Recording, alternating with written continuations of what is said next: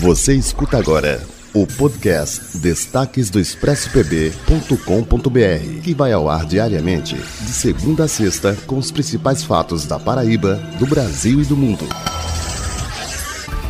Oi, pessoal, esses são os destaques do expressopb.com.br. Terça-feira, depois de um feriadão, as praias lotadas. E aqui em João Pessoa também tivemos uma boa participação de turistas nos nossos hotéis e pousadas. E o sucesso foi tanto que parece que até hotéis que estavam fechados tiveram aí vagas disponibilizadas na internet. Isso acontece depois que três turistas pernambucanas resolveram passar o feriado prolongado do Dia da Independência aqui em João Pessoa e fizeram reservas no Hotel Tambaú. Quando chegaram aqui, deram de cara com as portas fechadas. Segundo elas, elas tiveram que dormir dentro do carro porque não tinha mais lugar para elas ficarem na capital complicada essa situação. Se você quer saber o que é que está acontecendo e por onde que elas conseguiram reservar essas vagas no Hotel Tambaú, que já tem um tempo, né, gente, que está fechado, confere lá no expressopb.com.br.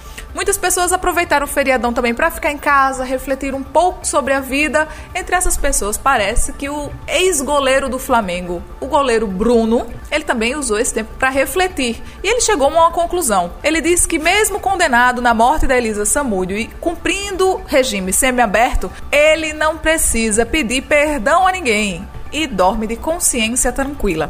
De acordo com uma entrevista que ele deu a uma emissora nacional, ele não deve pedir perdão a ninguém. Todas as pessoas que pedi perdão já me perdoaram. Durmo com a minha consciência tranquila. E por falar em condenados, ex-condenados, um momento de redenção.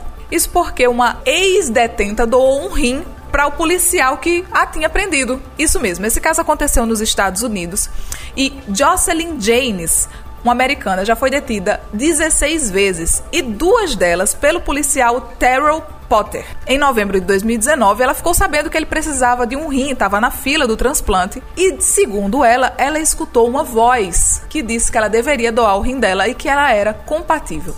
Ela foi lá, fez o teste, descobriu que era mesmo compatível e hoje ela doou o rim para ele. Lembrando que ela já teve uma saga de redenção aí, fez um trabalho com outras mulheres que estavam, que eram ex-detentas. Se você quiser saber mais um pouco dessa história inspiradora para essa terça-feira com cara de segunda, vai lá no expressopb.com.br e continue nos acompanhando, porque com plantão sem plantão